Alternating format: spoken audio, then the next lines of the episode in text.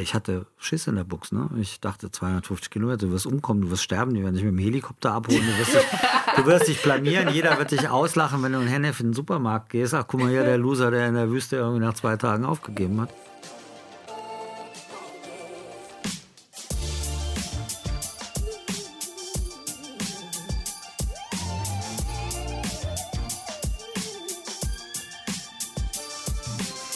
Herzlich willkommen zum Achilles Running Podcast. Mein Name ist Eileen und ich begrüße euch mal wieder zu einer Premiere. Cool, ne? Und zwar zu unserem ersten Zweiteiler und auch zu unserem ersten Podcast mit zwei Gästen gleichzeitig. Und zwar habe ich mich mit Raphael Fuchsgruber und Tanja Schönenborn getroffen. Die beiden sind UltraläuferInnen, aber in der Hardcore-Variante. Also so durch Wüsten, Dschungel und überall da, wo ich halt nicht laufe. Noch nicht. Also seid gespannt auf ganz viel Abenteuer. Im ersten Teil des Podcasts wird es heute um Wendepunkte im Leben gehen. Denn bevor Raphael zum Ultraläufer wurde, war er Raucher, Alkoholiker und führte einen unglaublich ungesunden Lebensstil. Quittung war ein Aufwachen im Krankenhaus mit dem Verdacht auf einen Herzinfarkt. Und ab da musste alles geändert werden. Und auch Tanja hat ihr Leben einmal komplett auf den Kopf gestellt. Quasi von der Partymaus zur Ultraläuferin in kürzester Zeit, also wirklich kürzester Zeit. Ich rede mit den beiden über ihre Gamechanger-Momente, wie die beiden sich kennengelernt haben und jetzt als Laufpaar im doppelten Sinne um die Erde reisen und wie die beiden es schaffen, andere und möglicherweise auch demnächst euch mit Hilfe einer Facebook-Gruppe fit für Etappenläufe zu machen. Ein kleiner Hinweis noch, das Gespräch haben wir bereits vor einiger Zeit, also vor der Corona-Pandemie aufgezeichnet. Deswegen sprechen wir noch von Läufen, die mittlerweile abgesagt oder verschoben worden sind. Und nun viel Spaß beim Gespräch mit Tanja Schönenborn und Raphael Fuchsgruber. Ich drücke jetzt einfach auf die Aufnahme. Und los geht's. Und los geht's. äh. Äh.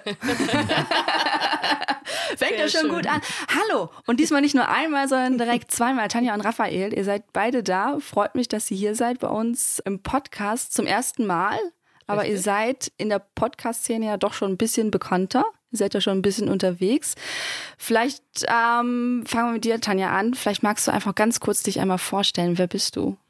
Ja, ich bin die Tanja. Ja. Hallo. Hallo, Eileen. Danke für die Einladung. Sehr gerne. Ähm, ja, ich bin Tanja und ich bin Ultraläuferin mittlerweile geworden. Mhm. Ähm, soll ich schon ein bisschen von, von mir erzählen, wie es dazu kam? Oder Machen wir gleich. Mal erstmal, hallo Raphael. Hallo, ich freue mich. Und, und wie meine Tochter gerne sagt, äh, ich freue mich und ich freue mich gerne. Herzlich willkommen, oh. danke für die Einladung. Sehr mein gern. Name Raphael Fuchsgruber, 58 Jahre, Konzertveranstalter, Alkoholiker, ex oder trocken oder immer noch, auf jeden Fall trocken seit mhm. äh, 17, 17. Jahr. Gratulation dazu. Läufer, ja, danke schön. Äh, freut mich auch. Äh, Läufer in allen Kategorien und auch Ultra. Mit Tanja haben wir ein Buch geschrieben, äh, machen so alles Mögliche. Sehr schön. Dann äh, grätschen wir direkt rein.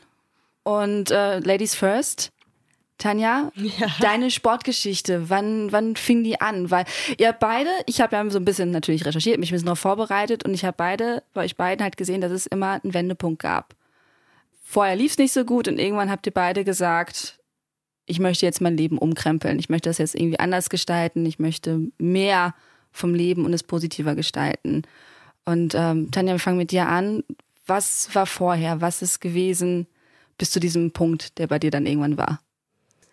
Tja, bei mir, ich hatte ein normales Leben, aber irgendwas fehlte. Was, was heißt normales Leben? Also ich arbeite bei der Sparkasse schon seit zig Jahren. Mhm. Ich war seit einer Zeit verheiratet. Ähm, und ähm, ja, bin normal in Urlaub gefahren, bin feiern gegangen, sehr viel feiern gegangen, ähm, habe auch sehr viel Alkohol getrunken. Das war für mich für die Zeit normal. Das war Ende, ja, oder bis 2015. Mhm. Ähm, ich bin jetzt 38 so, und das schieben wir alles normal und mein Leben war prima und durchstrukturiert und geplant und das war für mich alles so fein. Aber innerlich hatte ich immer das Gefühl, dass irgendwas fehlt. Ich hatte so ein Loch. Ich kann dir das jetzt sehr schwer beschreiben, aber irgendwie war was nicht so, wie es sein soll. ja, durch die ganze Feierei und das ganze Trinken habe ich auch ordentlich zugenommen. Vielleicht war es auch einfach, weil ich unglücklich war, so ein bisschen Frustfressen. Mhm. Und das Ganze endete dann bei 83 Kilo.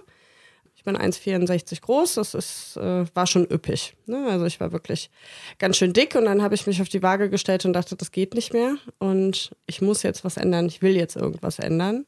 Und ähm, ich sage immer so schön, mit Mut fängt alles an. Und ich war Gott sei Dank so mutig, mir die Turnschuhe zu schnüren und äh, meine ersten drei Kilometer zu laufen.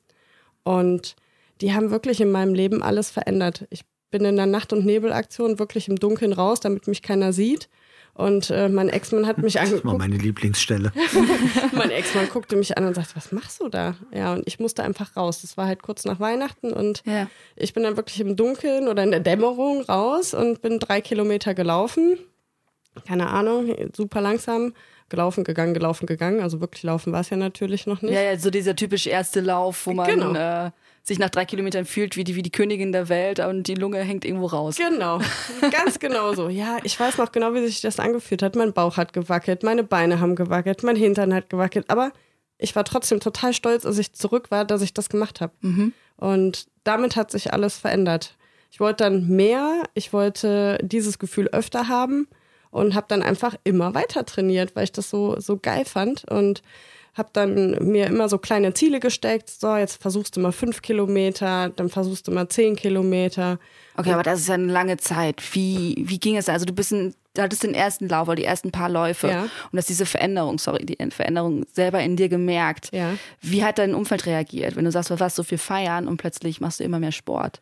Das war total abgefahren, weil anstatt ich unterstützt wurde, wurde ich belächelt dafür, was ich tat, was mich auch sehr verletzt hat das war wirklich schwierig. Also es ist, vielleicht kennt das der eine oder andere, wenn man eine Zeit lang mal gar keinen Alkohol trinkt, dann wird man immer gefragt, was ist denn mit dir los? Ne, wenn man vorher was getrunken ja, hat. Direkt schwanger? Ja, genau. Ne? So. genau. Bist ja. du schwanger oder was, was ist denn los? Warum denn nicht? Komm noch mit. Warum gehst du denn schon wieder laufen? Also es war ganz merkwürdig. Es hat auch echt lange gedauert, bis sich äh, die Freunde dran gewöhnt hatten oder auch meine Eltern. Die kannten das halt auch überhaupt nicht, dass ich so aktiv bin. Aber mittlerweile, sie wissen halt, ich bin so wie ich bin und wenn ich mir was in den Kopf setze, dann setze ich das auch durch. Und deswegen hätten sie sowieso keine Chance gehabt. Okay, dann ging es also los von, äh, von drei auf fünf Kilometern und irgendwann zehn. Genau. War denn für dich das Verlangen immer nach mehr Distanz oder auch nach Schnelligkeit? Wie bist du da vorgegangen? Ja, alles, wie das am Anfang so ja. ist höher, schneller, weiter. Also ich wollte, ja klar, ich wollte mich halt mal austesten. Mhm. Was geht denn und was kann ich sonst noch erreichen? Ich hatte gar nicht das Ziel, irgendwann mal äh, einen Ultramarathon zu laufen oder so verrückte Sachen, wie ich jetzt mit Raphael mache. Das war überhaupt gar nicht mein Ziel, sondern ich wollte einfach gucken, was kann ich denn noch? Ja. Was geht denn noch? Und ähm, so hat sich das halt peu à peu gesteigert, klar.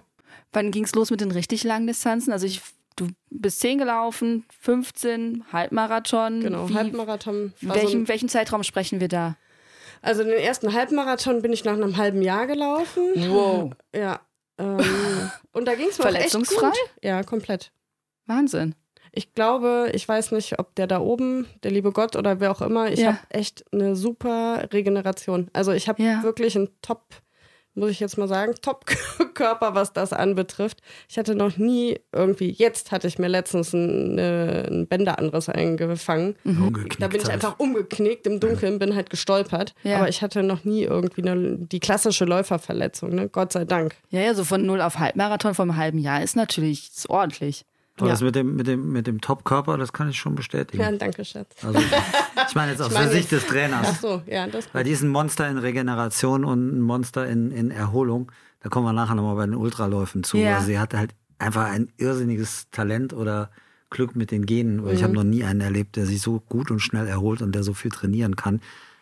Von einem niedrigen oder relativ niedrigen Niveau dann in große, große Mengen. Aber da kommen wir später noch zu. Okay, gut. Also ein halbes Jahr schon ein Halbmarathon. Genau. Und du wolltest immer mehr. Ich wollte mehr, ja. Und dann bin ich gelaufen und mir tat nichts weh. Und es war schön, es war total schön. Die ja. Leute, ich, das war in Leverkusen damals bei uns quasi in der Heimat, als ich da noch gewohnt habe.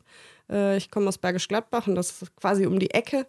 Und ähm, das war großartig, als ich da durch die Menge das erste Mal lief und alle klatschten und ich hatte einen knallroten Kopf und es war trotzdem so geil. Und dann habe ich gedacht, na gut, jetzt probierst du dich mal in einem Marathon. Nochmal ein halbes Jahr später. Und Das waren zwei Runden. Königsforst-Marathon ist das. Das waren zwei Runden im Wald. Mhm. Ich hatte eine Begleitung. Es war auch ein wunderschöner Tag. Es war total nett, weil der Typ mich die ganze Zeit voll gequatscht hat. ähm, nee, das tat mir total gut am Anfang, weil ich halt abgelenkt war ja. und zwischendurch mal kurz anhalten, mal ein Foto machen. So viel Zeit muss sein, ne? Ja, da war es dann allerdings anders, als ich ins Ziel kam. Da war nämlich gar keiner mehr.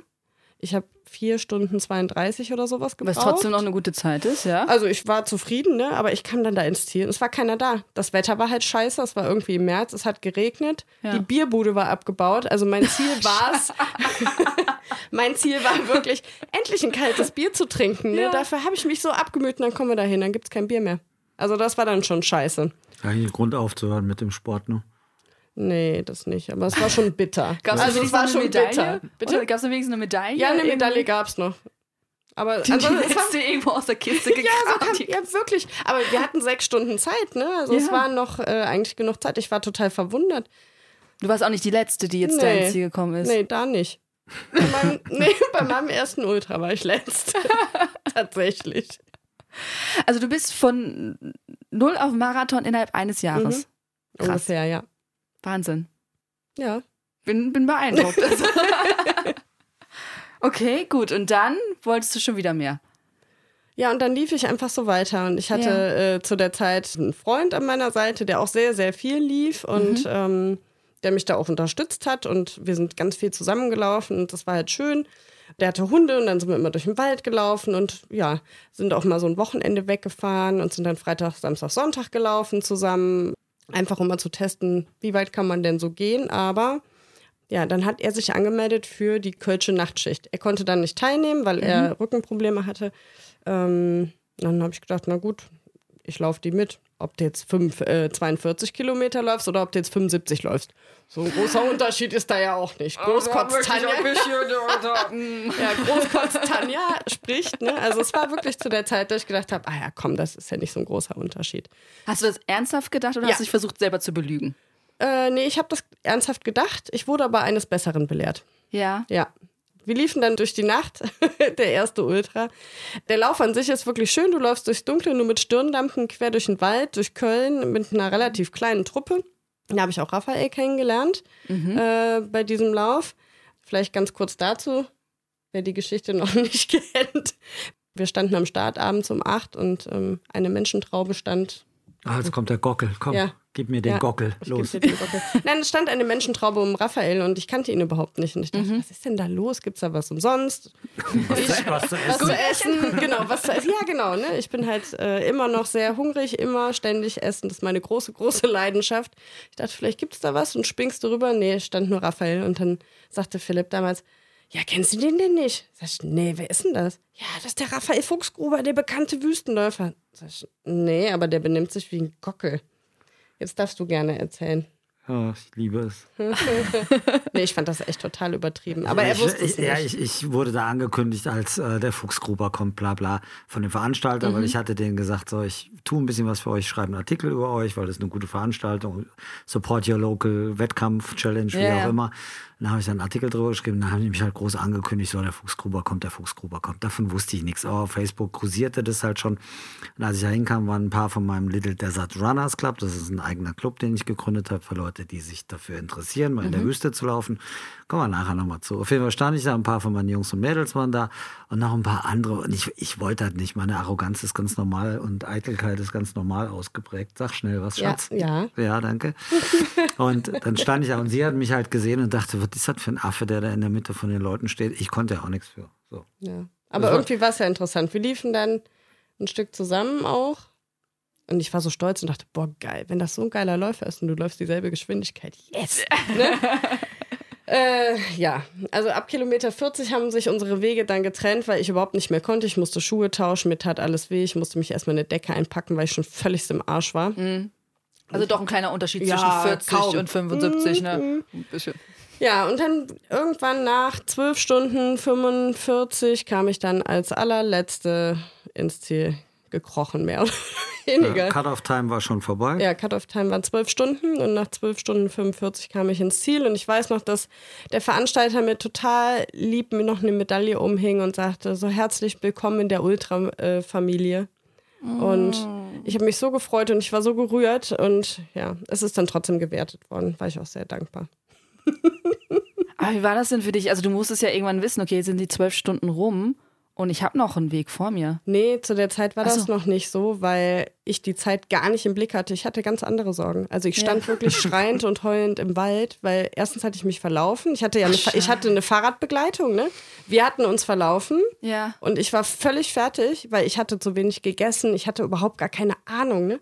Ich war ja. auf gut Deutsch im Arsch. Ich konnte nicht mehr.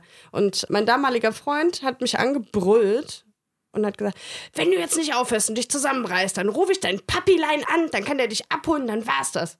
Und ich glaube, wenn der mich nicht so angefahren hätte im Wald, wäre ich auch gar nicht, hätte ich mich gar nicht mehr eingekriegt. Und dann musste ich halt weiter irgendwie. Und dann kam ich ins Ziel. Ich habe auf die Zeit überhaupt gar nicht geachtet. Ich wollte nur ankommen. Mir tat alles weh. We call it a Klassiker. Ja, totale, ne? ja, totale äh, Selbstüberschätzung. Aber gut, daraus lernt man ja. Ja, auf die, auf die harte Art und Weise dann ja. auch manchmal. Ja, lernt mal Leute kennen. Wen jetzt? Dich? Ja. ja. Danke. Wen jetzt? Hä? Ich habe da jemanden kennengelernt. Ja, ich habe gerade überlegt, wen habe ich denn sonst ja. kennengelernt? Schatz, Mahlzeit. Läuft heute. Ja. Hm? Genau, da sind wir schon beim Kennenlernen. Also wechseln wir zu dir, Raphael, rüber. Der Anfang war bei mir ja ein bisschen, bisschen anders. Ich fiel einfach mal eines Morgens um und fand mich dann in einem Krankenhaus wieder. Und äh, der Arzt, äh, ich sah Sternchen und so und drumherum waren irgendwelche Geräte. Und der Arzt, und das weiß ich immer noch wie heute, der Satz ist in Stein gemeißelt und das Bild ist auch ganz klar, der stand vor mir und sagte, Herr Fuchsgruber, Sie wissen jetzt schon, warum Sie hier liegen. Und ich habe halt äh, wahrscheinlich ziemlich dämlich aus der Wäsche geguckt und habe gesagt, nee, noch nicht so richtig. Und das ist genau Wort für Wort so passiert damals. Mhm. Er sagte, Sie liegen hier mit dem Verdacht auf Herzinfarkt. Scheiße. So, und das war irgendwie so ein bisschen absehbar, aber wie alle Süchtigen dieser Welt, habe auch ich gedacht, ich kann mich so durchmogeln. Irgendwie wird es schon, es trifft nur die anderen, es trifft die selber mhm. nicht. Ich war Alkoholiker, ich habe sehr viel geraucht und das Alkoholiker war halt wirklich ernsthaft Alkoholiker, jetzt nicht mal am Wochenende zu viel oder sonst wie, sondern manchmal wirklich tageweise durch und dann meine ich wirklich 24 Stunden. Das ganz harte Programm. Und die Ärzte hatten mir vorher schon gesagt, so, das geht jetzt nicht mehr lange gut, ne? Du bist jetzt mit knapp 40, also als es passiert war, war ich 40, bist du noch stabil genug, aber in ein paar Jahren wird es dich umhauen. Irgendwas passieren. Die, die Leber ist schon irgendwie drüber und der Blutdruck ist JWD. Ja, und äh, dann lag ich da. Und dann hast du so die Nummer, okay, scheiße, so, wo willst du denn jetzt hin in deinem Leben? War es das jetzt? Du kriegst einen riesengroßen Schreck und überlegst, was ist, was, es ist ja ganz, mir war ja klar, dass ich Alkoholiker bin. Ich habe mir da nichts vorgemacht. Ich komme aus einer Alkoholikerfamilie. Mhm. Das war also das war dir durchaus bewusst, das war jetzt nicht das so. War mir schon länger, das war mir schon länger bewusst. Und ja. das ist aber immer so, du beschließt dann halt nicht irgendwie so samstags mittags um, um 12 Uhr, ich höre jetzt mal schnell auf mit einer Sucht. Das ist mhm. ein etwas komplizierterer Vorgang. Und da brauchst du sehr, sehr viel Energie. Und manchmal ist es halt hilfreich, wenn du wirklich am Boden liegst und wirklich nicht mehr kannst. Alles andere war immer vorher noch so, dass ich mich irgendwie rausmogeln konnte mit der Arbeit, mit, mit der Gesundheit, in der Beziehung. Das ging alles irgendwie gerade noch immer so gut oder man hat mein Auge zugedrückt oder irgendjemand war großzügig und mhm. hat gesagt, du musst was tun, aber ich stehe noch zu dir. Aber irgendwann musst du was tun. Dieses irgendwann, das schiebst du immer vor dir her. Und da war halt der Punkt, dass ich gesagt habe, nee, das ist irgendwie, das geht so nicht mehr. Und das erste, was ich hatte, war, dass ich gesagt habe, ich muss irgendwas tun für mein Herz, egal was jetzt hierbei rauskommt. Das ist ja anscheinend gerade nochmal gut gegangen, weil ich bin ja hier im, im Krankenhaus, ich bin in Sicherheit. Ja, ja. Dann war halt klar der Lebenswandel. Und dann habe ich gesagt, ich fange mal mit dem Laufen an. Ganz einfach, weil jeder weiß, Laufen ist gut für die Pumpe. Und da ging es mhm. ja mal jetzt gerade drum. Und will was für meine Gesundheit tun, also Herz-Kreislauf. Du fängst dann mit dem Laufen an. Das letzte Mal gelaufen war ich irgendwie zu meinen Abiturzeiten im Sportunterricht. Danach also habe ich die Tasche. Her in meinem Fall war das damals mit 40 schon ein bisschen her, genau. Danach ich die Sporttasche in die Ecke geschmissen und nie mehr angepackt. Und äh, so nach einer halben Stunde kamen dann die Untersuchungsergebnisse und man hat festgestellt, dass ich eine schwere Herzmuskelentzündung hatte durch eine versteppte Viruserkrankung. Aber die halbe Stunde, das ist auch kein Spaß, also da kann man auch sogar dran kaputt gehen. Aber der Entschluss stand, dass das so nicht mehr weitergeht. Jetzt hatte ich irgendwie diesen Knall gehabt und dann habe ich gesagt, jetzt machst du was draus. Und nachdem die Herzmuskelentzündung auskuriert war und alle ihr okay gegeben haben, also vor allem die behandelnden Ärzte und gesagt, so, du kannst jetzt anfangen, irgendwas zu machen, dann fang halt an mit Sport, aber Piano. Dann habe ich mich halt mit meinem besten Freund Jochen in Köln, ganz klassisch, am Geisbockheim getroffen und wir sind ich, wie Männer halt so sind, mit den neuesten, teuersten Schuhen und den buntesten Klamotten, damit der Bauch auch schön glänzt, der vom Biertrinken noch da war. Und äh, bin dann mit dem Jochen gelaufen und nach drei Kilometern war halt Ende. Ne? Also zufälligerweise ja. die gleiche Zahl wie bei Tanja. Mein allererster Lauf war auch 3,6 Kilometer. Also irgendwie so drei anscheinend die magische erste Laufzahl. Ja, ja das ist gut. Dann sind wir alle auf dem richtigen Weg gemeinsam. Ne? Alle heute Läufer und sportlich und gut unterwegs. Und Jochen hatte schon ein bisschen Ahnung, hat gesagt, so, das hat keinen Sinn mehr, du kriegst ja kein Wort mehr raus. Also ich lief nicht im Dunkeln, sondern im Hellen. die neuen Klamotten sollten ja auch gesehen werden. Ja, ne? ja, und äh, aber so wie das Shirt so bunt war, war der Kopf dann nachher so rot und Jochen hat dann gesagt, so zurück gehen wir. Und dann sind wir zurück zum Auto gegangen und es war für mich wie eine Niederlage, als hätte so ein Hund verprügelt oder sonst wie. Weil ich natürlich dachte, ey, ich, ich bin der King, ich kriege das alles hin, habe ein wenig gesünder gelebt. Gut, das ging nicht, aber das habe ich natürlich nie auf mir sitzen lassen und habe ein wenig später das hat noch ein bisschen gedauert, dann haben wir mit dem Saufen aufgehört. Das war der mhm. erste Schritt, war wieder so das Gemogel. Du kriegst es irgendwie hin, weil du fängst jetzt an mit dem Laufen. Dann wird das mit der Pumpe ja auch wieder besser und so. Aber irgendwann habe ich gemerkt, dass das nur die halbe Wahrheit ist. Und die schweren Sachen, die schiebt man ja manchmal ein bisschen vor sich hin. Mhm. Ne, so lästige, schwierige Aufgaben. Dann macht man erstmal alles andere. Bevor man dann das Haus putzt, dann macht man noch die Briefmarkensammlung oder was man so an Hobbys hat. Naja, Fall, Fotos sortieren. In dem Fall bin ich es dann später angegangen. Und habe mich dann selbst entzogen, ein etwas anstrengender Vorgang, aber das kann sich ja jeder vorstellen oder hat ja jeder schon mal irgendwie irgendwo Also komplett ohne ärztliche Betreuung? Ja, gemacht? das würde ich niemandem jetzt, also ich würde das nicht als, als Vorgabe empfehlen. Es ist, ja. wenn du richtig drauf bist und das ist jetzt egal, ob Alkohol oder irgendwas anderes, das kann schon sehr bitter werden. Das waren ja. schon drei extrem harte Tage und Nächte, vor allem die Nächte, in denen meine Frau Susanne damals zu mir gestanden hat, die eh zu mir gestanden hat, aber mich mhm. da auch betreut hat. Aber heute würde ich das nicht mehr so machen. Ich würde es auch keinem sagen, weil dafür gibt es Profis, dafür gibt es ja. Unterstützung in medizinischer, pharmazeutischer, psychologischer Hinsicht, um das ein bisschen erträglicher zu machen, weil was da dann abgeht, das ist nicht schön, weil du 20 Liter Wasser irgendwie ins Bett schwitzt, weil du ganz komische Gedanken im Kopf hast und ganz komische Bilder. Ich hatte abartige Musik im Kopf, fällt mir jetzt gerade wieder ein. Ich hätte die so gern aufgenommen. So alles, alles ziemlich schräg. Mhm. Also ein richtig kalter, harter Entzug. Das war vor 17 Jahren und seitdem bin ich trocken. Und das bin ich auch jeden Tag und das bin ich auch morgen wieder und das bin ich heute und weiter denke ich auch gar nicht. Äh, weil so ein Leben ist im Zweifelsfall oder hoffentlich auch noch lang, auch mit 58 Jahren. Und mhm. äh, das muss ich mir nicht jetzt 20 oder 30 Jahre vorstellen. Am Anfang, wie Tanja eben schon erzählt hat, man wird dann manchmal ein bisschen komisch. Also wenn du gar nichts mehr trinkst, ne, und vorher warst du natürlich ein Säufer vor dem Herrn. Ich war immer der Letzte. Ich bin Konzertveranstalter, Künstlermanager früher. Ja. Ich war immer der Letzte, der mit dem Barkeeper in den Hotels weltweit irgendwie die Tür zugeschlossen hat. Ne? Da waren alle Künstler mhm. schon im Bett, da war ich immer der Letzte an der Bar und habe dann halt äh, das Ding dann abgeschlossen mit dem Barkeeper. Wenn du da gar nichts mehr trinkst und stehst da mit Wasser oder mit der Cola, dann kriegst du natürlich auch erstmal deine Kommentare. Aber ist ja wurscht, es geht ja um was Wichtigeres als Kommentare auszuhalten. Da ja. geht es ja wirklich um Gesundheit und Überleben. Und dann aber kann ich mir vorstellen, das ist ein total anderes. Ich meine, du hattest ja wahrscheinlich dann auch nicht so ein, so wie Tanja, so ein relativ geregeltes Leben. Ne? Du warst ja viel unterwegs, denke ich mal, ne? wenn du gerade sagst, mit dem Barkeeper so überall auf der Welt. Mhm. Partyreich, Konzertbranche, so stelle ich sie mir zumindest vor. Und dann plötzlich kein Alkohol mehr, das Umfeld. Ja, das passte, ja. das passte damals so, das fiel damals auch nicht so auf. Ich war, vorher war ich Disc-Jockey, da ist es irgendwie normal, weil du nachts arbeitest, dass du auch ein Bier zu trinkst. Und im Rock'n'Roll ja. ist es früher, heute ist es nicht mehr so, heute ist alles wesentlich professioneller und enger getaktet, aber früher war das normal, wenn du auf Tour warst, dass du um 16.30 Uhr ins Catering gegangen bist zu deiner Firma und erstmal dir ein Bier geholt hast. Das war mhm. gang und gäbe damals. Ne? Wobei ich immer sage, ich wäre auch Alkoholiker gewesen, wenn ich Angestellter beim Finanzamt gewesen wäre. Okay, das ja. ist jetzt, äh, Aber es begünstigt das, glaube ich, so ein bisschen, oder? ist das nicht schuld. Es fiel ja weniger, es fiel ja weniger auf.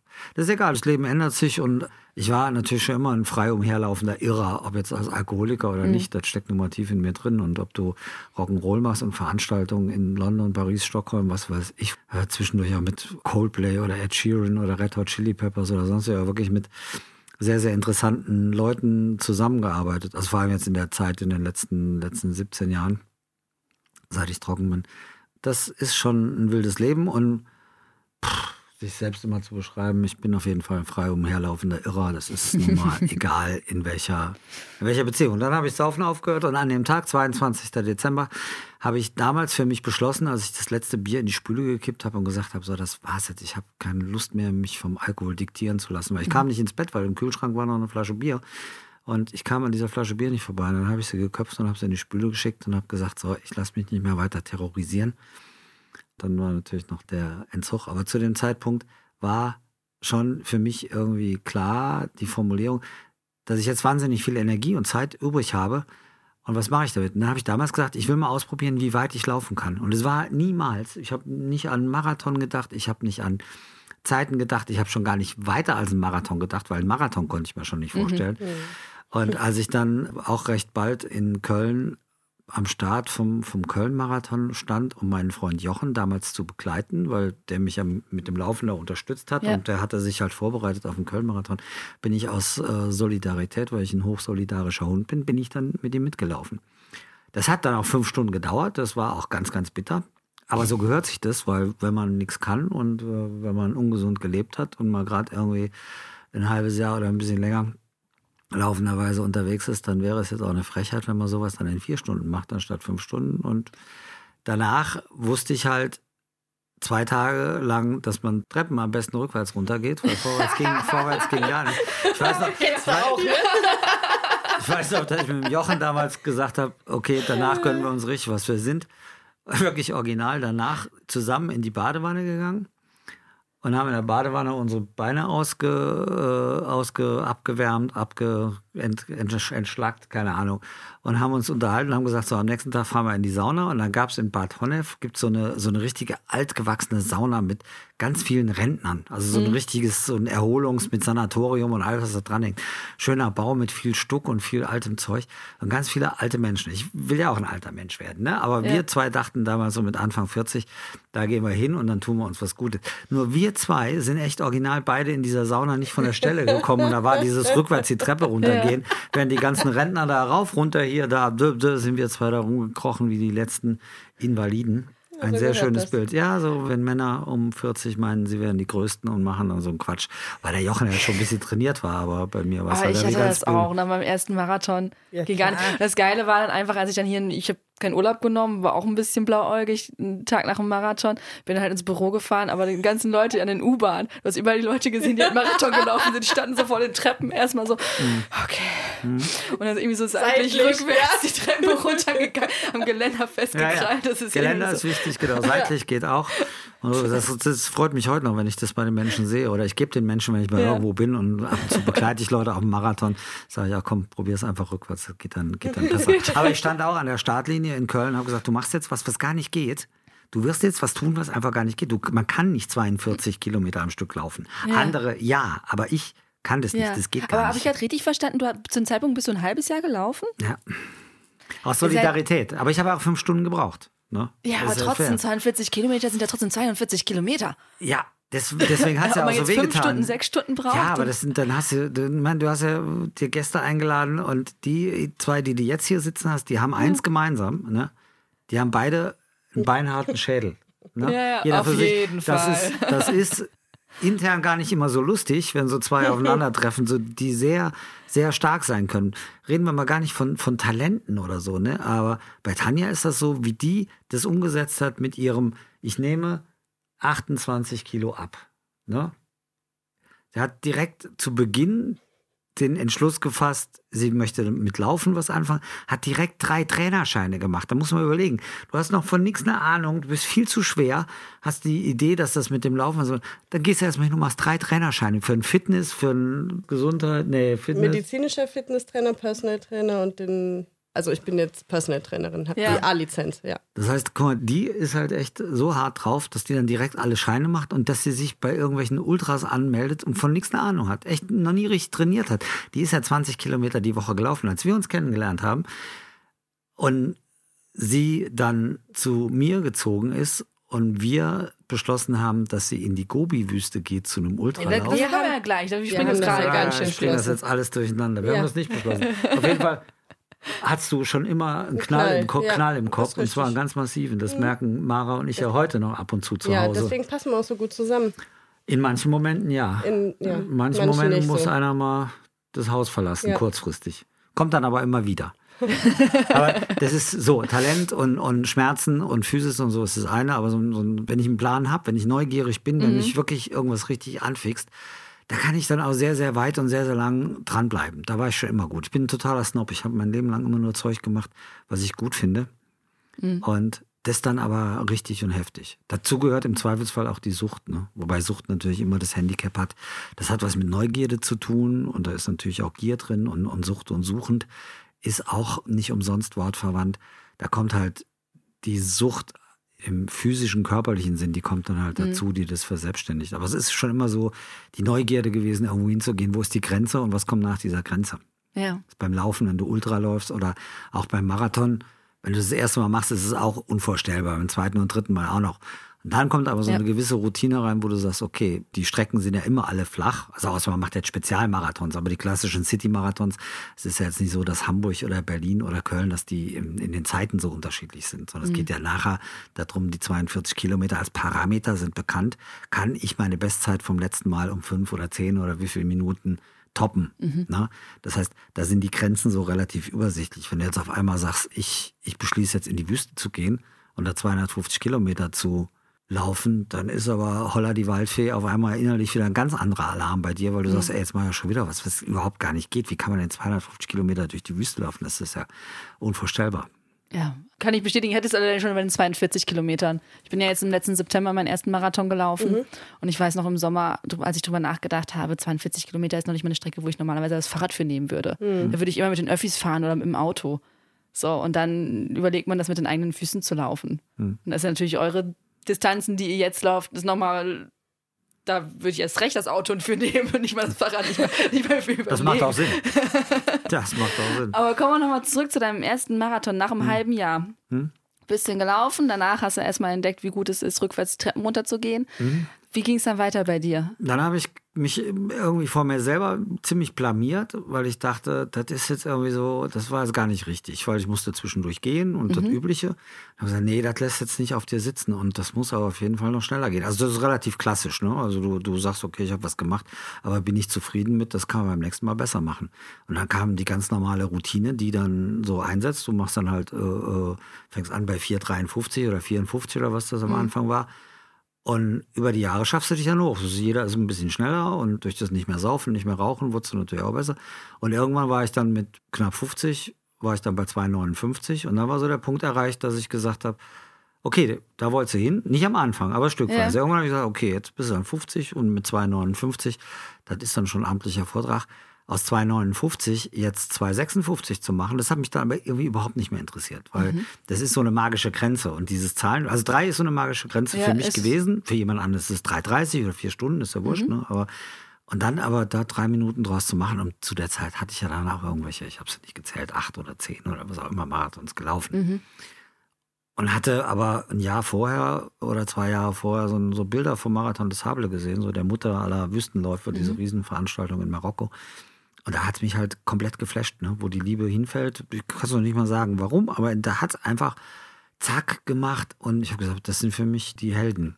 Wer sowas macht, Marathon ist klar und in zwei Stunden, ey, alles super und unbelievable und so, ne? Ja. Aber 250 Kilometer durch die Wüste, das ist ja doch nochmal eine andere Nummer aus einem ganz anderen Universum. Das kannst du jetzt nicht vergleichen mit, wir laufen irgendwie in zwei Stunden einen Marathon mhm. heutzutage. Ist alles, ne? alles anders, ja. Aber ich habe gedacht, das ist es. Dann habe ich da erstmal nicht nicht rangetraut. Aber erstmal die klassische Geschichte mit City-Marathons, aber ja. ziemlich bald wurde mir auch klar, dass mich dieses Laufen in fernen Ländern oder in ganz anderen Umgebungen, also in Deutschland ist das ja wunderschön. Ne? Wir wohnen auf dem Land und hinter uns beginnt das größte zusammenhängende Waldgebiet Nordrhein-Westfalens.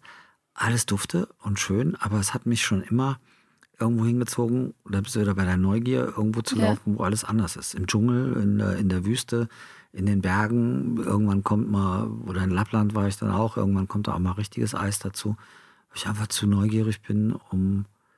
Es interessiert mich nicht, wie schnell ich bin, aber ich, es interessiert mich zu reisen. Es interessiert mich mittlerweile auch viel, viel mehr die Begegnung mit den Leuten, mit den, mhm. mit den Läufern, aber auch in den Ländern, in denen du bist. Ne? Wenn du dann in Kamerun unterwegs bist oder in Mosambik oder letztens in der Mongolei und da Leute kennenlernst, also das ist einfach, das bringt immer so viel Energie.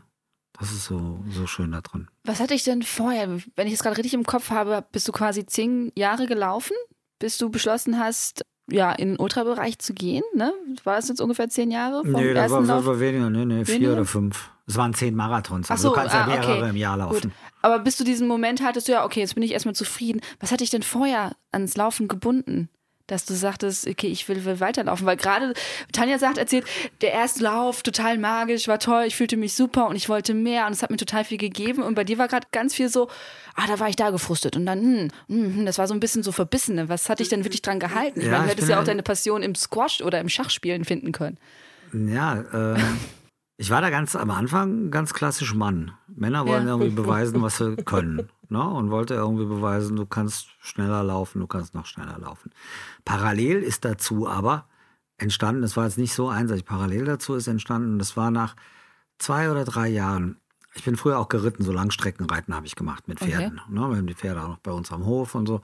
Und die Strecke, die ich damals als Trainingsrunde etwa 25, 28 Kilometer bei uns durch den Wald hatte, bin ich dann irgendwann das erste Mal als Läufer gelaufen, bin ich nicht geritten. Das war so nach zwei, mhm. drei Jahren, wo ich dachte, komm, das machst du heute mal. Nicht die üblichen Trainingsstrecke, sondern dieses Querfeld ein mit, mit dem Pferd. Und da ist es dann passiert, dass ich zurückkam und es gibt so anderthalb Kilometer vor unserem Hof gibt es eine Kreuzung und da läufst du entweder links nach Hause oder du läufst geradeaus weiter und ziehst noch eine weitere Schleife. Und ich bin diesen Lauf damals in im November gelaufen. Es war diesiges Wetter, es war nicht schön, der Hund war dabei, im Wald war keiner unterwegs, ich habe keinen getroffen. Und komme an diesem kleinen Wasserwerk, an dieser Stelle vorbei und stelle fest, ach du Scheiße, du bist ja jetzt mhm. schon wieder hier. Mhm. Du bist doch eben erst losgelaufen. Und da habe ich das erste Mal festgestellt, dass ich mich beim Laufen komplett entspannen kann, auch weg beamen kann in eine andere Welt, dass mir das hier und heute gerade ganz egal ist, ob das regnet oder sonst wie. Und da habe ich gemerkt, dass es äh, diesen viel beschriebenen Flow oder wie auch immer, ne, dass in mir so eine Art selbsthypnotischer Zustand entstehen kann durch die Lauferei. Dazu muss man sagen, das hat zwei, drei Jahre gedauert, was aber auch normal ist, weil Laufen ist in den ersten paar Jahren ist es auch erstmal physisch anstrengend. Wenn du laufen gehst, ist es eine Anstrengung, du bist beschäftigt, du, das hat noch nicht so eine Selbstverständlichkeit, das hat noch nicht so eine Gewohnheit wie zum Beispiel Gehen. Gehen tun wir von Anfang an, die Belastung ist eine mittlere, das fällt uns dann nicht mehr so auf, wenn wir mit dem Hund spazieren gehen. Und da habe ich gemerkt, dass da irgendwas passiert, was mir saugut tut, weil ich komplett abschalten kann. Komplett irgendwie dieses ganze, wir haben Stress mit der Arbeit, mit der Familie, was auch in der Beziehung, mit dem Geld, was es immer so an Themen gibt. Alles weg war.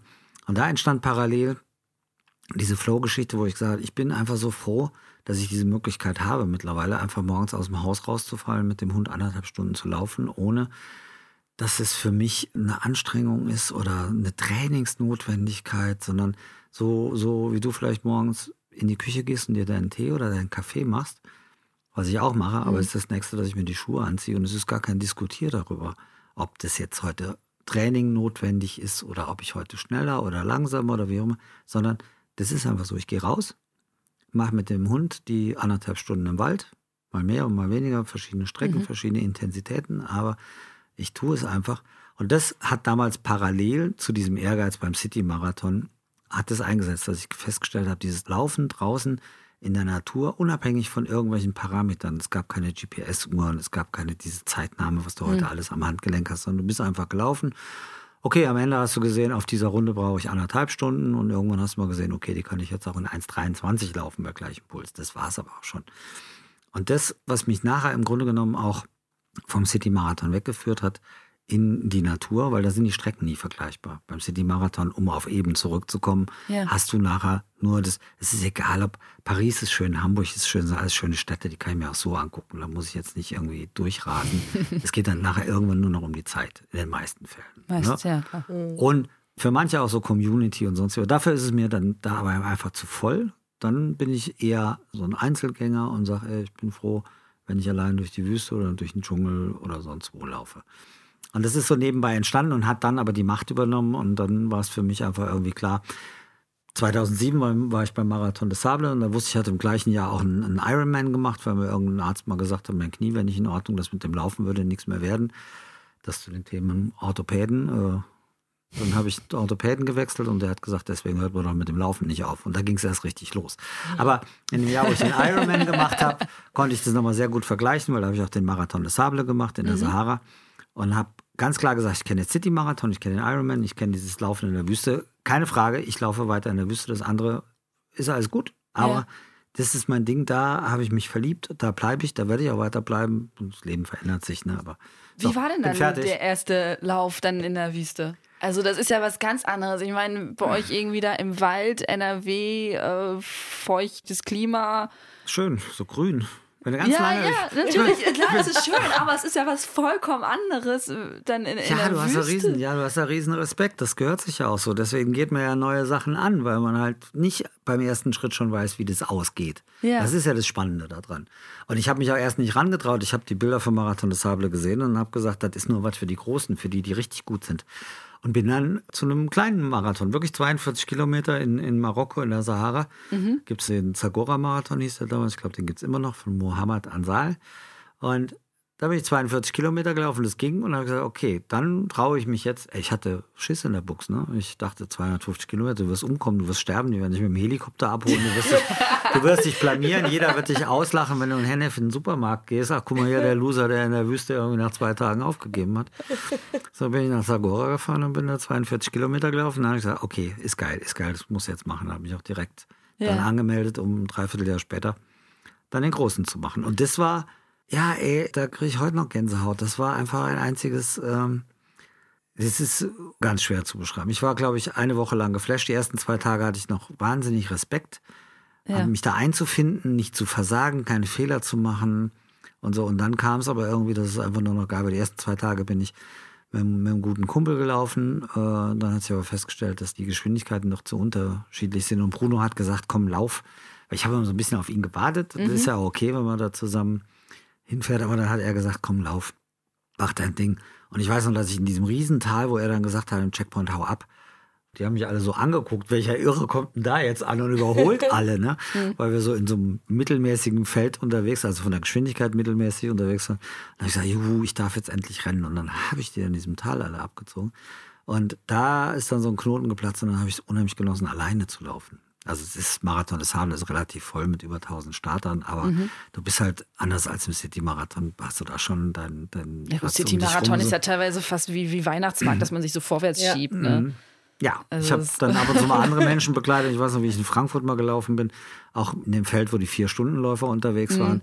Und es war an dem Tag kein Wind in Frankfurt und zwischen diesen ganzen Hochhausfassaden, wenn du bei, im Pulk unterwegs bist, ja. bei den vier Stunden, Alter, das stank wie in der Fußball, in der Umkleidekabine vom Fußballverein oh, FC, ja. FC also, Manche ne? ja schon im Start. Ja, ja, da auch. Oh, ja, die Menschen schwitzen, das ist ja okay. Äh, äh das, das wie heute ist halt, Morgen im Flieger. Wie heute, wie heute Morgen im Flieger. Wir hatten das Glück, wir kommen gerade aus Köln, da ist Karneval und äh, ja, der erste FC Köln spielt gerade in Berlin und wir hatten einen feuchtfröhlichen Flug. Ja. Es roch auch manchmal ein wenig. So, egal.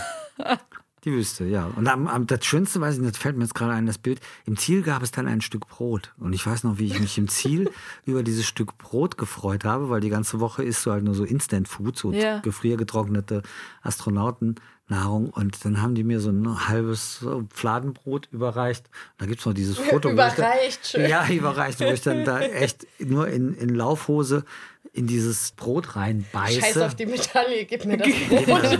Und dachte, boah, ich, ich, ich habe mit Brot sonst nicht viel zu tun, aber ich dachte, das ist jetzt in dem Moment das ist eins der War da wenigstens was drauf oder war es nee, trockenes Nee, aber es war das, das, geilste, das geilste Stück Lebensmittel, was du dir überhaupt vorstellen kannst.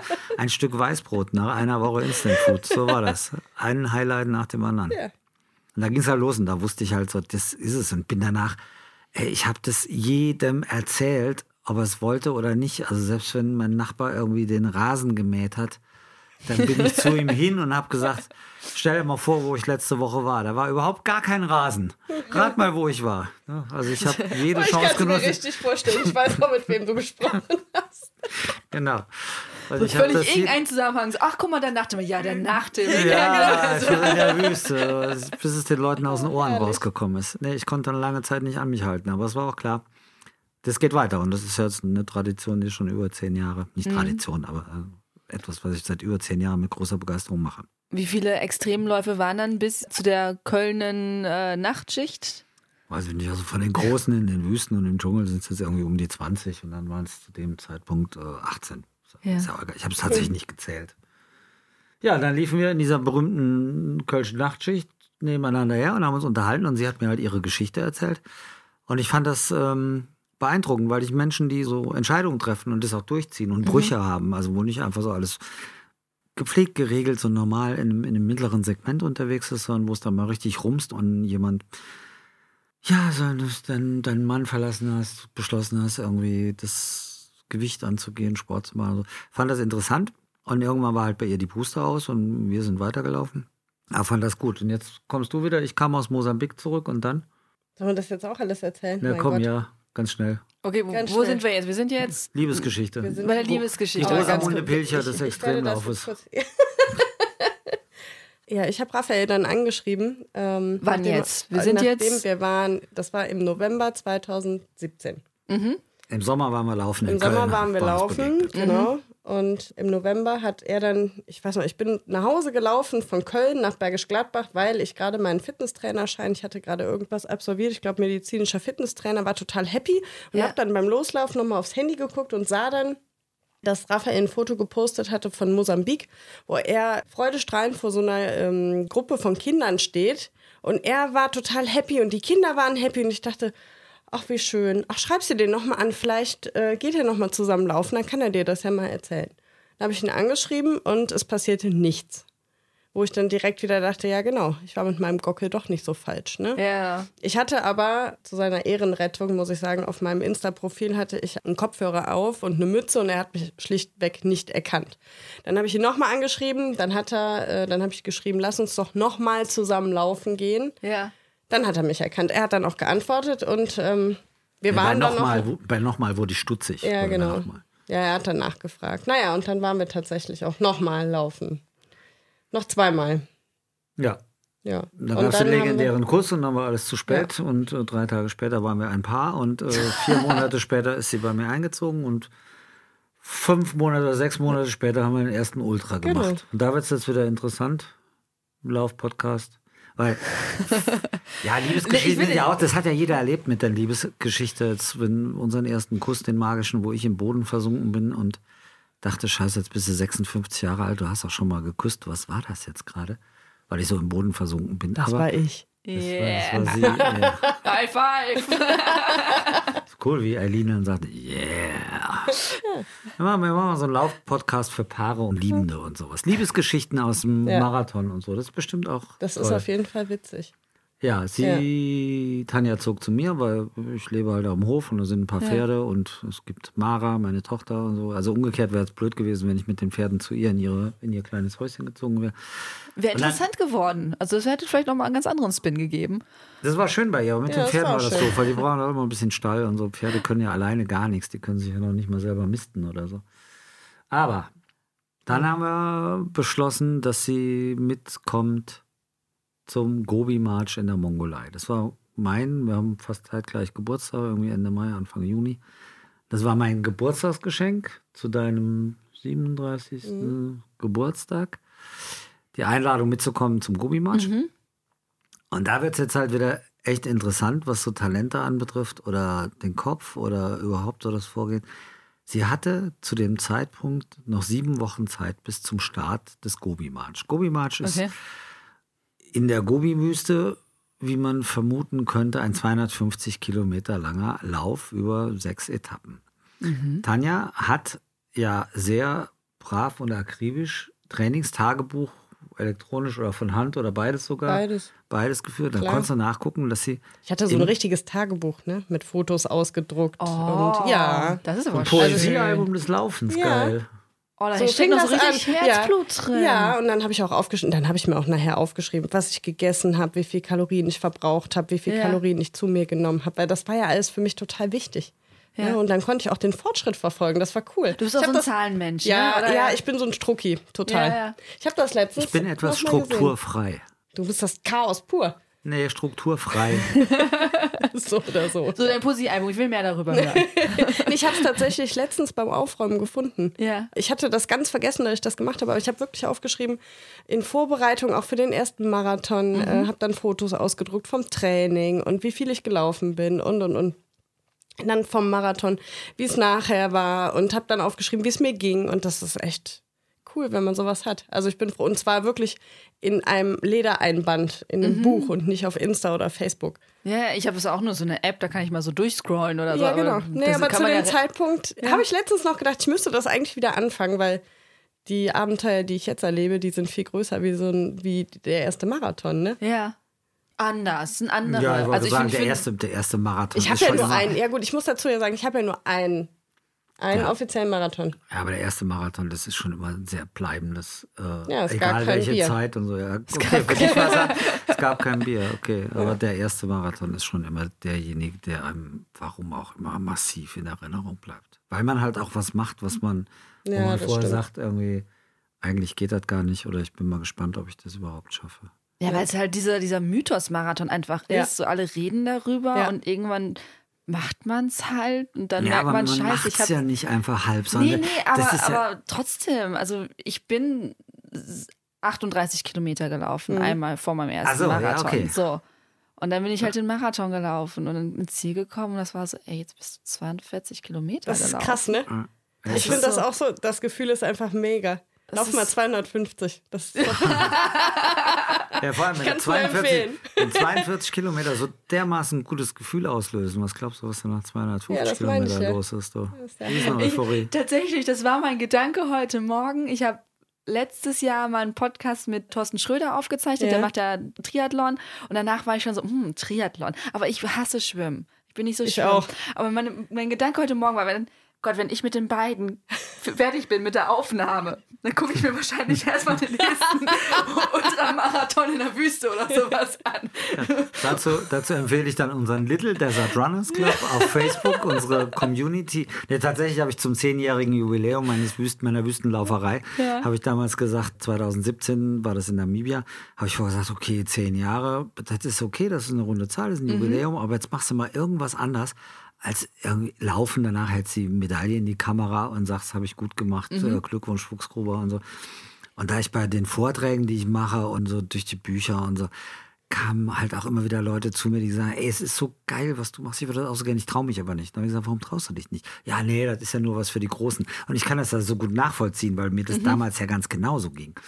Und dann habe ich gesagt, nee, pass auf, du gründest diesen Club für Leute, die immer zu dir kommen und sagen, ich würde das so gerne machen, aber ich traue mich nicht, weil mit zehn Mann oder mit 20 Mann, die alle ja. Anfänger sind und du fährst gemeinsam. Das ist wie wenn du alleine in den dunklen Wald gehst oder du gehst mit deinen besten Mädels, Freunden, Kumpels, wie auch immer, zusammen in den Wald, macht einen riesengroßen Unterschied.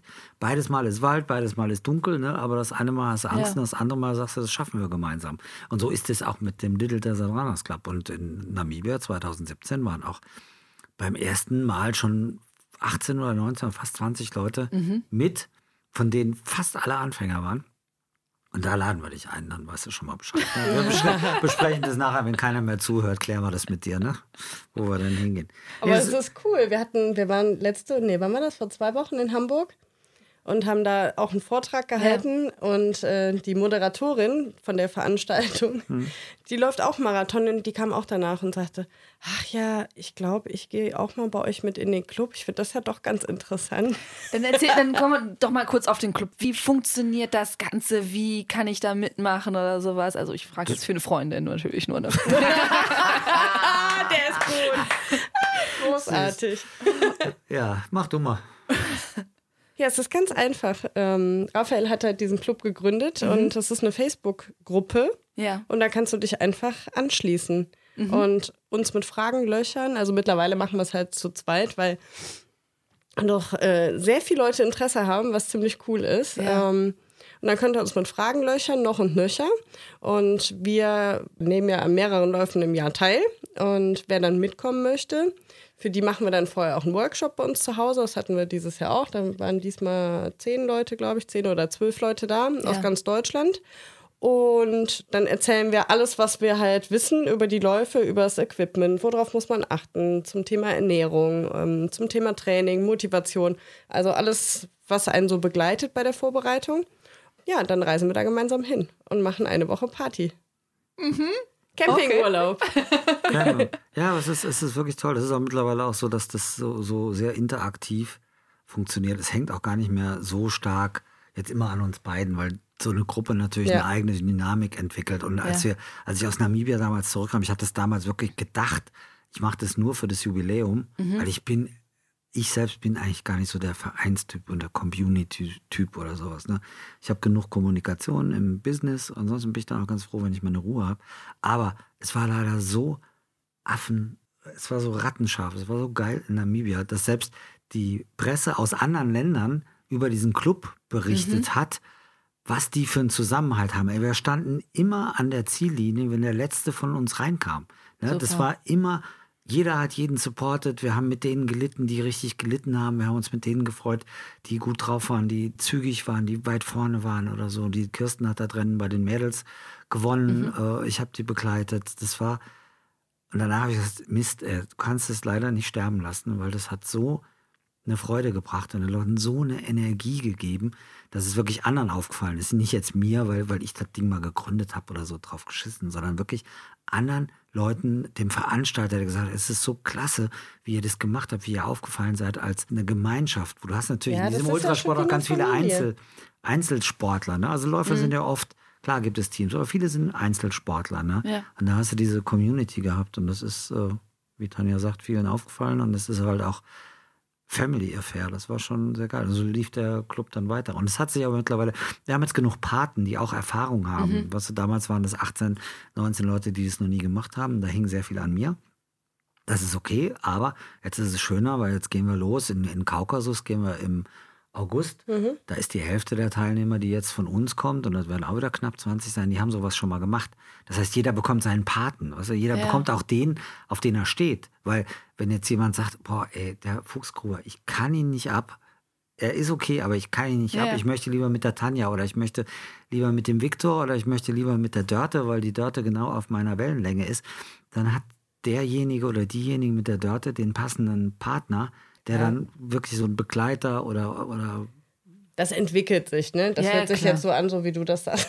so, du kriegst jetzt hier. Nee, das, geben wir, das legen wir nicht fest. Aber nee, aber das entwickelt ja. sich mhm. einfach und das ist das Schöne. Man reist gemeinsam los und ist direkt in so einer Gemeinschaft, man ist direkt miteinander verbunden. Man sitzt lange im Flieger, man ist da, wo man noch nie war. Es ist total aufregend. Ja. Und so eine Gruppe bietet halt Schutz irgendwo. Und man fühlt sich gut aufgehoben. Und das ist das Schöne. Ja. Ja, aber das, was ihr am Anfang sagte, das ist halt, man traut sich nicht. Ich gucke genau. mir das natürlich auch an. Ich gucke mir die Bilder an und denke so, oh, wäre schon geil, aber ich, ich traue mich nicht. Und ich ja. weiß manchmal weiß man auch gar nicht, wo fange ich jetzt an. Also genau. laufe ich jetzt einfach länger? Brauche ich jetzt diese ganze krasse Ausrüstung? Ich meine, wenn man eure Bilder sieht, äh, mit den Rucksäcken und den 20.000 Flaschen überall und hier und das und jenes, so, ja. okay, kann ich mir das jetzt einfach sorry für Markennennung, aber kann ich jetzt nicht einfach bei Decathlon mir so einen Laufrucksack da holen? Reicht der? Ist der okay? Muss ich jetzt irgendwo aus einem Spezialshop? Dann sind so tausend Fragen, dann ist man überfordert mit der Informationsflut oder auch mit dem Wegbleiben von Informationen und dann sitzt man da und denkt so, ja, okay, ja, gut, jetzt mache ich doch wieder den City-Marathon. Als ich, mal, als ich angefangen habe damals, war das mit den Informationen tatsächlich schwierig. Ne? Ja. Es gab keine gescheiten Bücher darüber. Ne? Mhm. Jetzt haben Tanja und ich gerade eins rausgebracht und, und von mir gibt es auch noch ein paar mehr. Da gibt es halt heute die Informationen drüber. Es gibt die im Club und natürlich ist man heute über Facebook und Insta und so ist man eh nochmal ein Stück weiter. Ja. Aber die Fragen Equipment, die Fragen Training und, und einfache Dinge, wer nimmt welchen Flug. Ich will nicht alleine bis nach ja, Chile genau. fliegen, weil du bist du in Chile, bist in diesem Kaff da oben in der Atacama-Wüste, da muss halt auch dreimal umsteigen und äh, jeder hat Sorge, mal den Flug zu verpassen oder das Visum ist falsch ausgestellt oder wie auch immer. Ja, ja. mit mehreren richtigen Bus finden, whatever. Du, ja. Und gemeinsames Taxi vom Airport, Dings machst du es zusammen, ist leichter und dafür ist der Club super und bringt viel Spaß. Das war Teil 1 des Gesprächs mit Tanja Schönenborn und Raphael Fuchsgruber. Freut euch mit mir schon auf Teil 2. Den gibt es nächste Woche und dann geht's ins Eingemachte. Also Tipps, Tricks und ganz viele Einblicke in die Welt der Ultra- und Etappenläufe. Freut euch schon, ich freue mich auf jeden Fall. Habt eine tolle Woche, alles Liebe und keep on running. Ciao!